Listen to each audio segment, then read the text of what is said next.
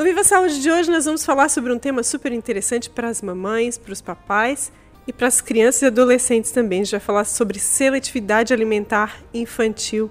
Não saia daí, a gente volta já.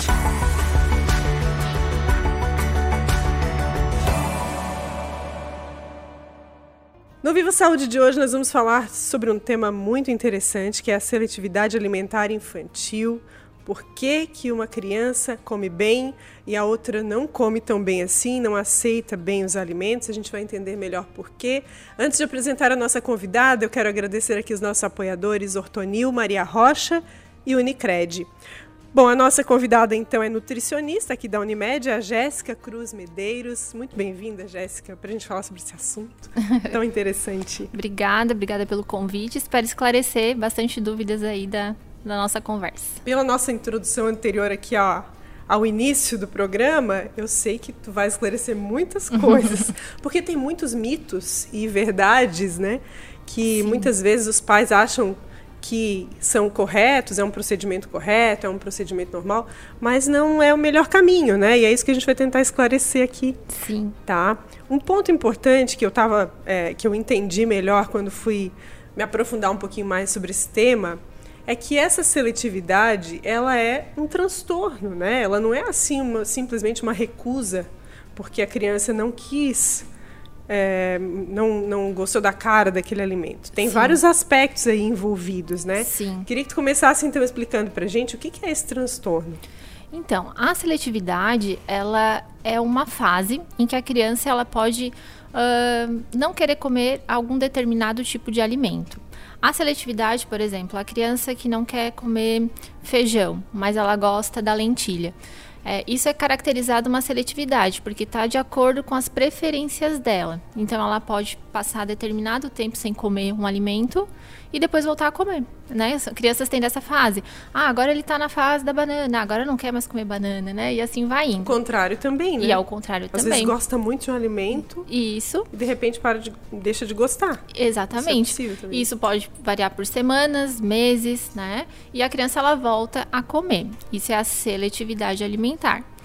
30% das crianças normalmente elas apresentam essa seletividade, só que 15% delas vão poder passar por essa fase sem ajuda nenhuma de nenhum profissional. Elas vão por si só é, depois encontrar o eixo alimentar delas e continuar a vidinha normal.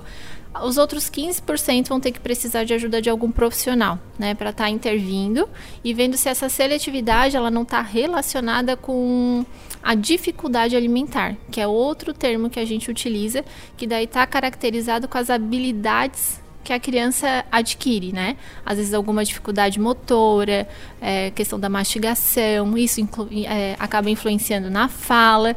Então, assim, daí a gente vai né, triando Tem em um uma caminho. série de fatores, então, que pod podem é, interferir nesse processo. Isso. É, falando em fase, eu imagino que uh, a mamãe, o papai, o cuidador que está em casa, né, que, que aliás, a gente tem que comentar, né, quem tem criança pequena um dos, uma das alegrias é ver o filho comendo bem, né? Uhum. Comendo de tudo, né? Como se fala. Essa fase, quando ela está caracterizada ali na, nesse primeiro, essa primeira situação que tu explanasse aí, quanto tempo dura? Quanto tempo pode durar essa fase? Ela inicia quando e pode ir até quando? Uh, então, a seletividade ela começa a partir dos dois anos. Antes dos dois anos, a gente considera recusa alimentar. Por quê? Até os dois anos ainda é considerada a fase da introdução alimentar. Então, a criança ainda não conhece todos os alimentos. Então, eu não posso assegurar que ela é seletiva, porque ela ainda não conhece todos os grupos. A partir dos dois anos, aí sim, a criança entra na, na questão do modo dela de autonomia, de ter preferências, né? E aí sim ela pode apresentar a seletividade. Aí, como eu falei, para determinados alimentos. Uma criança seletiva hoje ela consome em média 30 alimentos, tá? Então, assim, é uma variedade até que legal, Razoável, né? né? Uhum. Uh, um exemplo, ah, meu filho não come o arroz, mas ele gosta do macarrão tá dentro do mesmo grupo, né? Então, assim, é possível fazer essa substituição. E ok, faz parte. Depois de um certo tempo, a gente apresenta novamente o arroz e vê se a criança tem essa, essa desperta esse interesse, essa curiosidade. Mas normalmente a partir dos dois anos que inicia a seletividade mesmo de fato. Isso vai até quando? Pode, vir, pode ir até a idade adulta. Até a idade adulta, que é Isso. aquele chatinho para comer, assim. É, aquele que não come. Muitos não, adultos não, não comem mar, salada. Não como salada, uhum. não como fruta. Sim, aí pode permanecer até a idade adulta. Por isso a importância de um profissional. Hum, sim.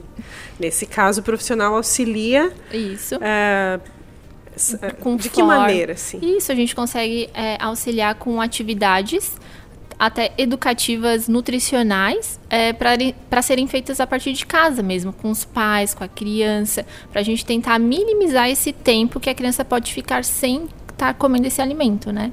E para adulto a mesma coisa. A gente começa a fazer atividades com eles, né, dentro de um plano alimentar, inserindo em outros alimentos, para ir se adaptando com o sabor, até começar a comer novamente.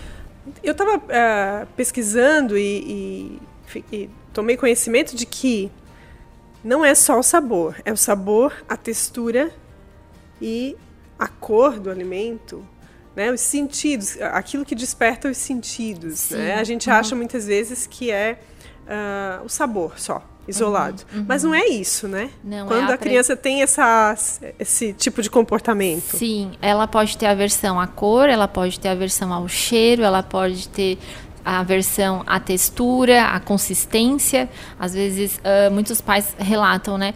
Ah, ele não come.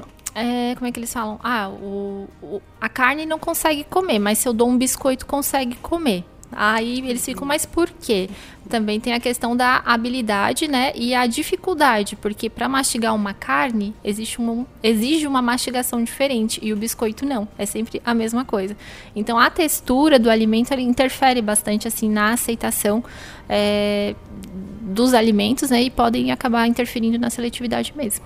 A gente sabe que hoje tem métodos diferen diferenciados assim para que a criança possa ter uma experiência diferente com os alimentos e ter mais familiaridade e com isso aceitá-los melhor, né? Sim. Que são os métodos aí como o BLW, por exemplo, né? uhum. né? É, a gente sabe também que nem todas as mães, né, se adaptam a esse método e, e acho que tá tudo bem, né? Uhum. É, mas uh, é, essa, essas formas de apresentar o alimento para a criança, uhum. isso contribui até onde isso contribui e o que, que é correto fazer se a gente quer um caminho do meio, assim, uhum. né? Não precisa ir para um extremo. Uhum. Mas o que, que é correto fazer? O que, que é indicado? Então, a, quando a gente fala em BLW e métodos, a gente pensa em introdução alimentar, né?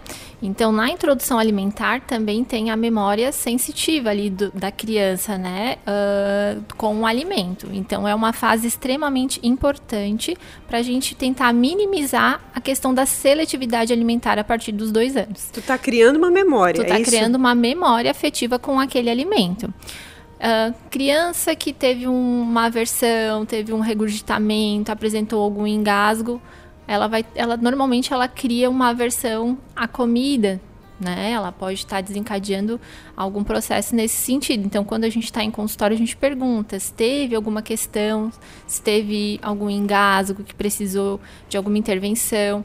Então, a introdução alimentar é uma fase extremamente decisiva para minimizar a seletividade. Então, aí a gente tem o BLW, que é a forma de apresentação dos alimentos já em pedaços, já não mais amassados, né? Uh, são métodos que a gente consegue mesclar entre os amassados e os em pedaços também. Uh, e aí isso faz com que a criança ela vá criando essa memória, a parte sensorial, ela já consegue pegar o alimento, passar na cabeça, na orelha, né? Menos na boca, jogar fora, né? E, mas isso também faz parte da da introdução, né? Essa experiência, né? Essa questão sensorial é bem interessante. E aí vai, é, isso realmente interfere lá na frente, né? Na questão da, da seletividade. É verdade que o que a mãe quando tá com o bebezinho ainda no útero, na barriga, né? É verdade que o que a mãe ingere vai também ser significativo no paladar daquela criança? Sim, a partir da 14ª semana o neném já começa a deglutir o líquido amniótico, entre 14ª e 16ª. E aí o que a mãe come já começa a, a gerar é, sabores no líquido amniótico, né? E a criança, ela começa já a deglutir. Então isso também já gera uma memória alimentar para ela. Então, normalmente pais que mães, né, que não consomem muitas frutas e legumes na gestação, a criança também tem uma certa dificuldade lá na frente de aceitar. Uh, e quando as mães gostam muito de doce na gestação, a criança já nasce com tendência uma tendência doce. voltada para doce. ainda, né? Porque Exato. a tendência para doce não é Já é, difícil, é, né?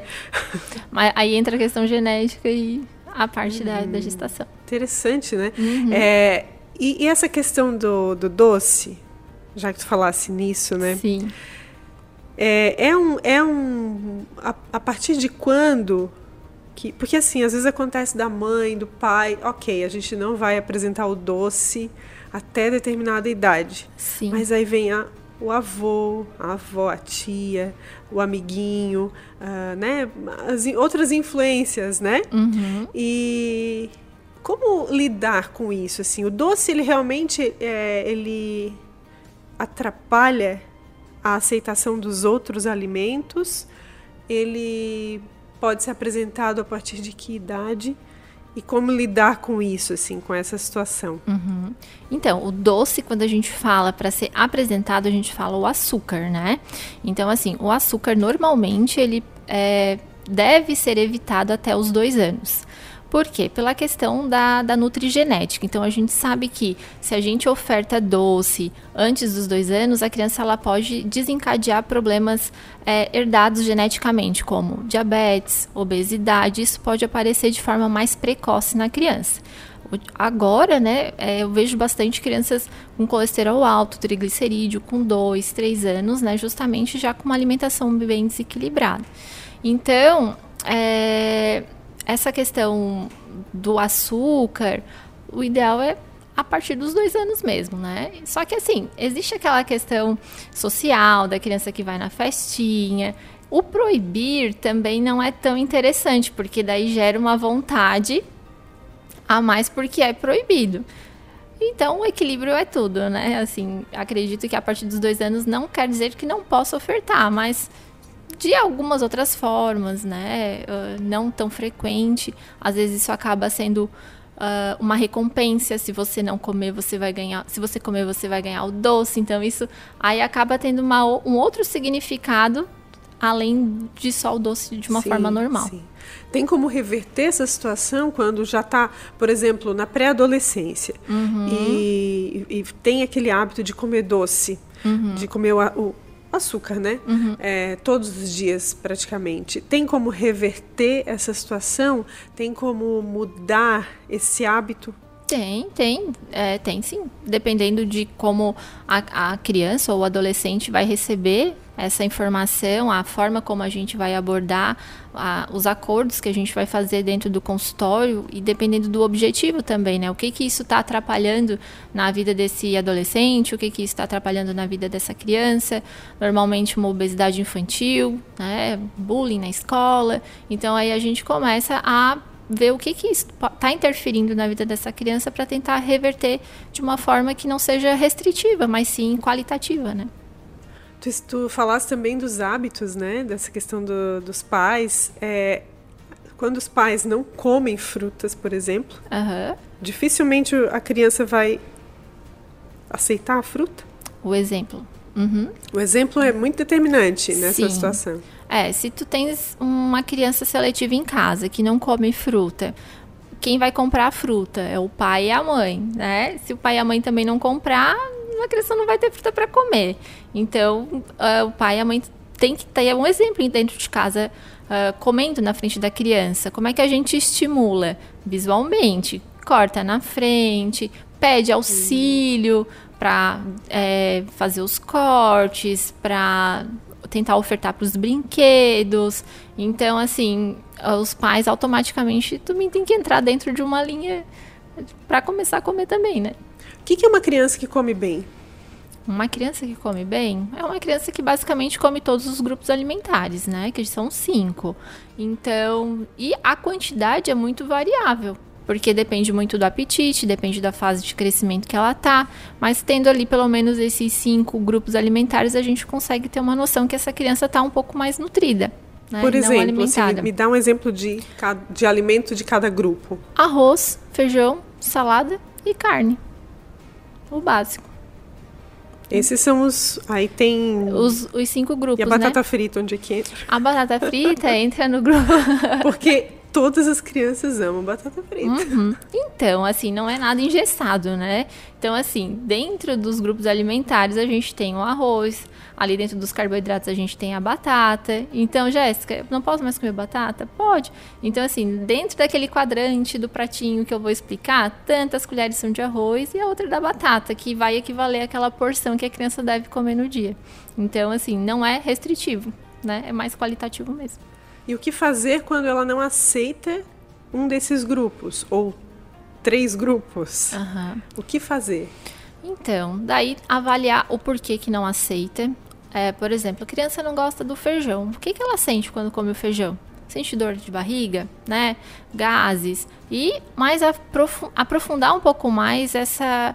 Uh, o, o porquê que não gosta, né? Ah, é, tem refluxo, tem azia, a gente constipação, muita criança com constipação não come porque não consegue evacuar. E aí a criança fica com medo de comer. Ela tem esse tem essa noção. Esse raciocínio. Raciocínio. Vou comer, vai doer minha barriguinha, então não vou comer porque senão a minha barriga vai doer. Entende? Então assim a gente consegue ir mais a fundo e ver exatamente o porquê que essa criança não está comendo. E aí começando a fazer essas intervenções. Interessante. É, o transtorno, ainda falando do transtorno, né? É, ele nasce com a criança? Ele pode nascer com a criança ou ele pode acontecer por conta de uma experiência ruim?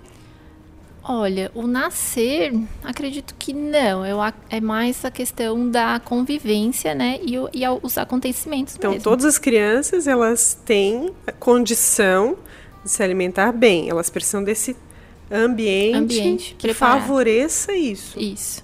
É isso? É isso. Esse é um grande desafio também Muito. das famílias? Nossa, é estressante. Imagina, a mãe que chega em casa, cansada do trabalho, vai fazer a comida, prepara tudo bonitinho, a criança não quer, né?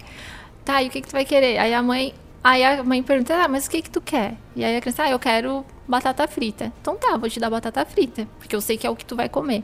E isso gera uma, uma ansiedade na família. A, chega a hora da refeição, as mães começam a é ficar. É tenso. É tenso, ansiedade. Isso transparece para a criança. E a criança já começa, oxe, né? Pra que, que eu tô nessa refeição aqui? E tá todo mundo estressado, então uhum. vou sair daqui. Aí a criança não para na mesa. Sim. E aí começa aquela correria dentro de casa, brigas é, é estressante. Tudo, uma coisa leva a outra, né? Sim. Porque é uhum. é, dif é, difícil ter aquele momento de calma, de que tranquilidade. de tranquilidade vezes. acaba sendo um momento mais é, difícil mesmo para a família. Os recursos como é, recursos não, né? Ah, hoje algumas famílias levam para a mesa o celular, né, o smartphone, deixam a TV ligada. Isso atrapalha, né? Atrapalha, atrapalha bastante, uh, porque o foco daí não tá na comida, o foco tá nas coisas externas, né? Uh, a música é interessante para criança acalmar. Então, em vez de é, celular ou televisão, colocar uma música que a criança goste, né? Isso acalma, deixa a criança mais tranquila. Ah, ou levar os brinquedos para a mesa. Os né? brinquedos é, é, é, algo positivo, é né? É algo positivo. Falasse, né, de, de, algo assim que é ah, oferecer o alimento para o brinquedo. Os brinquedos, exato. É. E a criança ela não vai experimentar na frente do pai e da mãe. Ela sempre vai fazer isso quando a mãe não estiver vendo tá? Ela é porque tem aquela questão também da do enfrentamento. Ela quer que eu coma, eu não vou comer e assim tem aquela fase, né? E aí a mãe normalmente pode deixar à disposição da criança também o alimento que ela quer que experimente. No primeiro, no primeiro momento a criança só vai olhar, no segundo momento, depois de um certo tempo a criança vai botar a mão, depois ela vai levar a boca até de fato experimentar. E isso pode levar semanas. Só que tem que deixar a criança no ritmo dela também. É um exercício de paciência, né? Muita paciência. É quando... e persistência. É, e persistência. quando acontece, porque tu falasse, né, de 30, 30 tipos de alimentos que uma criança mais seletiva consome, consome né? Uhum. Que até eu, eu acho uma quantidade interessante, Sim. né? É, quando acontece de dar certo com algum alimento, por exemplo, feijão. Uhum. Feijão a gente sabe que é um alimento, né, bem rico, enfim, né? É, se a criança aceita o feijão, feijão com arroz, tá?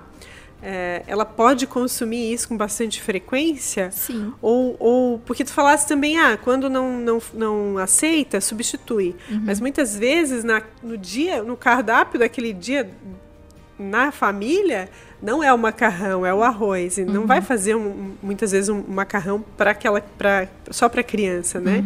Uhum. Os, os, pais muitas vezes pensam, ah, tem que se adaptar. Uhum. A criança tem que se adaptar, senão ela nunca vai aceitar, né? Uhum. Não sei se, tu, se eu estou sendo clara na minha Sim. pergunta, uhum. mas assim, essa zona de conforto, sabe, que se estabelece uhum. quando a criança aceita alguns alimentos, né? Como lidar com isso? Porque é, é, na rotina, ah, hoje eu vou fazer feijão com arroz e, sei lá, algum complemento, porque eu sei que ele vai aceitar. Sim. Né? Então amanhã, ah, vou fazer de novo. Uhum. É uma zona de conforto, de certa forma, Sim. né?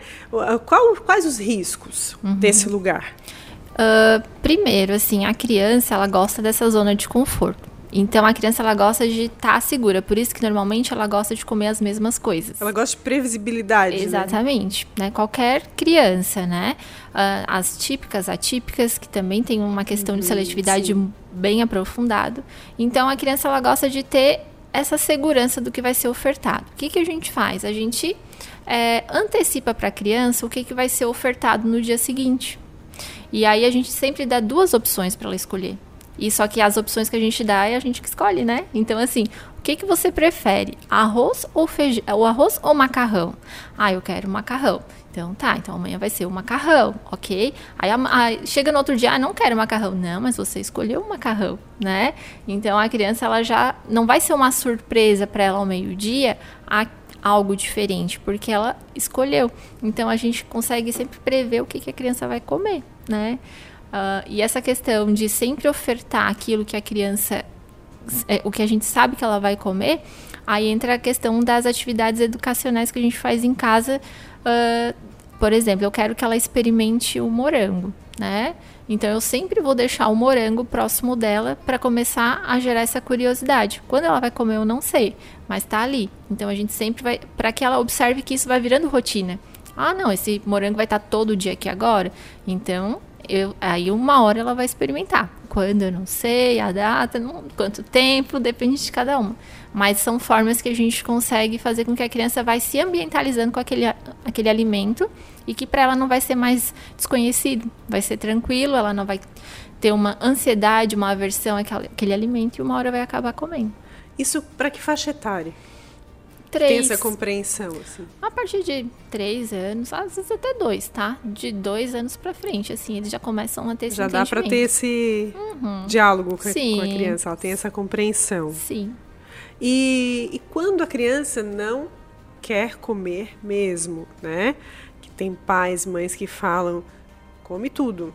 Uhum. Senão não sai da mesa. Eu não sei se isso ainda existe. Hum, é. Eu não sei se isso ainda existe, mas se essa prática ainda existe, mas a gente sabe que, que isso já existiu, né? Ou, uhum. ou talvez em alguns, algumas famílias isso ainda seja uma prática, né? Uhum. Ah, não necessariamente não vai sair da mesa, mas ah, se tu não comeres tudo, eh, não vai ganhar isso, não vai ganhar aquilo, né? Uma recompensa. É, como é que a criança recebe isso? Então, isso não deveria ser falado né, para criança. A gente nunca deve obrigar ninguém a comer tudo é, para sair da mesa, né? Então, isso gera um medo, uma aversão ah, e transtornos alimentares em adultos futuramente, né? Uh, e aí, o trabalhar isso é bem complicado porque depende da rotina de cada família, mas normalmente a gente evita dar recompensas. A gente não oferece, porque não existe uma recompensa por comer. A a, a recompensa é comer, né? É a comida que está ali. Então, uh, a criança não quis comer. Não tem problema, né? Pode sair da mesa, toda, toda a paciência do mundo. Uh, espera ali 30 minutinhos. Ah, estou com fome. Não, então vamos repetir o almoço que você não quis comer?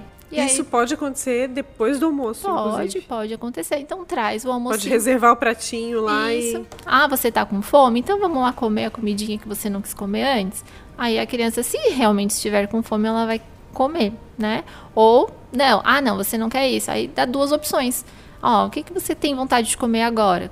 né, dentro da, da, da, rotina da família e ofertar essas, uma dessas opções que a criança escolheu. Tem horário para oferecer? Claro, a gente sabe que tem o café da manhã, o almoço, os lanches, né? Enfim, uma fruta que a gente oferece ali no intervalo. Mas se ela, se ela quiser comer uma fruta na hora do almoço, por exemplo, o que, que a gente faz? Depende da rotina da família. Tem família que almoça mais tarde, tem família que almoça mais cedo, tem família que não janta, que toma café da tarde no, no horário da janta, né? Mas eu sempre pergunto para a família o que, que é mais comum é almoçar meio-dia? É, então, dentro desse horário vai ser servido isso. Se a criança quiser a frutinha, ela vai aguardar o horário da frutinha, que é determinado também na rotina da criança. Ah, é duas horas da tarde, então você não quis comer o almoço, as duas não quis comer o almoço novamente. Então vai ser, vai esperar o horário da, do, da frutinha, que seria duas horas. Aí, aí espera esse horário e dá a frutinha no horário da frutinha. Mas isso é, seria então aquela eu não sei se isso é mito ou verdade, né? Para uhum. esclarecer, mas se uh, não seria aquele mito de que a criança deve, se ela não quis comer e digamos que ela seja seletiva, uhum. né? ou ela tenha essa restrição, né? Essas, essa, esse transtorno mesmo, é, ela não quis comer. E tem gente que fala, ah, deixa que a hora que tiver fome vai comer. Uhum. Isso é mito ou verdade? Isso é mito, porque a criança quanto mais tempo ela fica sem comer, menos vontade ela tem de comer. Né? Então, é, essa, essa prática ela não é muito adequada. Não é indicada. Não, não. O estômago vai diminuindo, né? É mesmo? É, a criança não come, ela não vai tendo vontade de comer. Então, essa prática de deixar com fome não ajuda, não. Só não, atrapalha. Atrapalha e uhum. ela pode ficar com deficiência também, óbvio, né? De, Sim, de nutrientes, de vitaminas. Isso. Que daí isso a gente avalia no consultório, né? A gente vê a, a, dentro dos exames laboratoriais as, as deficiências e a gente vai tentando suprir essas deficiências enquanto a criança está aprendendo a comer novamente. Então, daí a gente consegue esse equilíbrio. Os estimulantes de apetite. né? Que a gente ouvia falar também no passado que eram uh, alternativas aí para as crianças que não aceitavam os alimentos. Como é que ele é visto hoje? Ele funciona, não funciona? Ele atrapalha? Olha, eu dificilmente eu vejo agora crianças utilizando esses estimulantes de apetite porque ele só está estimulando o apetite, mas que a criança já não gosta do alimento, né? Então ela vai acabar comendo aquilo que ela sempre come e vai continuar na mesma. Não vai mudar o paladar, mudar o paladar. a percepção. Não, vai continuar a mesma coisa. Ela só Sim. vai estar tá comendo aquilo que ela sempre comeu. Então a, a, a gente tem que trabalhar a seletividade, a dificuldade um pouco mais a fundo do que só o apetite comer, né? É o nutrir, porque a criança ela come, mas ela não é nutrida, porque ela ah, pode comer sim. só bolacha, mas ela não está se nutrindo, né? Sim. Então daí a gente vai avaliando assim. Se tu pudesse dizer rapidamente aqui duas colunas, né? Uhum. O que, que é saudável, que costuma ser bem aceito pelas crianças e o que, que deve tirado da rotina dela? Então, os industrializados a gente retira. Bolacha recheada, é, chips, refrigerante, é, os famosos uh, petit suisse, né? Uhum. Desse que é aquele, aquele pequenininho, que não vale por um bifinho, uhum. né? então, é, eles têm muitos é, condimentos, estimulantes que fazem com que a criança coma e queira mais. Principalmente chips, né? Então, assim, a criança... Ela, ela come com facilidade, ela, mas não nutre. Mas não nutre, né? Então, assim, aí o que, que a gente faz no consultório? A gente vê o que, que essa criança come e tenta transferir o que ela já come, mas por algo, substituir por algo um pouco mais saudável. Então, hoje a gente tem opções de chips mais saudáveis, então eu só troquei um pelo outro a princípio. É, esse petit suisse hoje tem opções mais saudáveis, e assim a gente vai trocando o que não é saudável pelo que é saudável, né? E aí depois a gente vai fazendo o esticamento uh, desse sabor. Então eu trago por exemplo, eu quero que a criança coma morango, então eu vou dar um biscoito mais saudável de morango, depois eu trago para um sorvetinho de morango mais saudável, até eu chegar na fruta. E aí a criança ela ah, vai sim. estimulando esse paladar. Eu sempre tive a impressão de que se não oferece a fruta quando é bebezinho, depois não aceita a fruta. Isso é fato ou não? Não. Não necessariamente. Não necessariamente. A gente. criança pode aprender, Sim. depois de um tempo, a comer a fruta. Depois de grandinha, assim. Sim. A comer a fruta. Sim, a gente é, como eu falei, a gente vai trabalhando o esticamento é, do paladar, né? Então a gente vai trazendo para o mais próximo possível aquilo que a criança, que a gente quer que ela consuma. Tu falasse de, de crianças atípicas, né? Como, uh, quais, são, quais são esses, é, é, esses perfis de crianças que também podem apresentar esse tipo de restrição alimentar? e como lidar com, com essa situação também? Então, tem os autistas, né? Que tem uma. A, a, algumas, algumas crianças elas conseguem ter dificuldades sensoriais com relação aos alimentos, uh, e que também é, isso é um fator também que auxilia no, no, diagnóstico para alguns profissionais, né? Pode indicar um Pode, quadro de autismo isso, por conta dessa rejeição da, alimentar. Exato. Uh, o TDAH também é uma, uma possibilidade com, com resistência a algumas consistências. E, e o lidar também é, é um pouco mais trabalhoso, mas significa a gente trabalha da mesma forma, nutrindo da, de alguma forma, talvez através de suplementos e trabalhando a parte de alimentos mesmos, de educação nutricional. Trabalhando isso é possível é, ampliar o, a, a, aceitação a, alimentar aceitação. dessas crianças. Isso. Que eles gostam também da questão da zona de segurança, né? Eles não uhum. gostam de mudanças, sim, né? Sim. E então a, a gente vai trabalhando essa parte também em casa, com os pais. Quando a gente legal. fala de textura de alimento, é por isso que a gente tem que oferecer várias vezes, ou, ou de maneiras diferentes, o mesmo alimento? Sim, sim. Ah, Para uma criança hoje dizer que gosta ou que não gosta de um alimento, ela tem que consumir em média de 20 a 25 vezes o mesmo alimento. Com o mesmo preparo. Mesmo preparo. Ou de diversas formas também. Eu digo, por exemplo, eu quero que ela coma um morango. Eu posso dar um petit suisse mais saudável, eu posso dar um sorvetinho, eu posso dar um morango intacto, eu posso fazer um, um iogurte. E aí eu vou tentando estimular essa, essa essa, esse paladar, né? Mas em torno de 20 a 25 vezes até a criança realmente começar a gostar. E uma criança com dificuldade é acima de 25 vezes. Então, assim, às vezes os pais, eles param na metade do caminho porque não, não conseguem, né? Ou sim, desistem. Sim. É, é um caminho longo, é. né? 25 nãos. Exato. Uhum. É, a cada três, quatro dias, porque também não é de uma forma claro, seguida, né? Claro, claro. E aí isso requer paciência e persistência. Ciência, né? Acho que essa é a palavra. É, para seletividade. Né? De, da selet, pra, relacionada muito à seletividade, né? uhum. né? Quando a gente fala de, é, de alimentação, a gente está falando de cultura também, né? De algo que é muito cultural, Sim. né?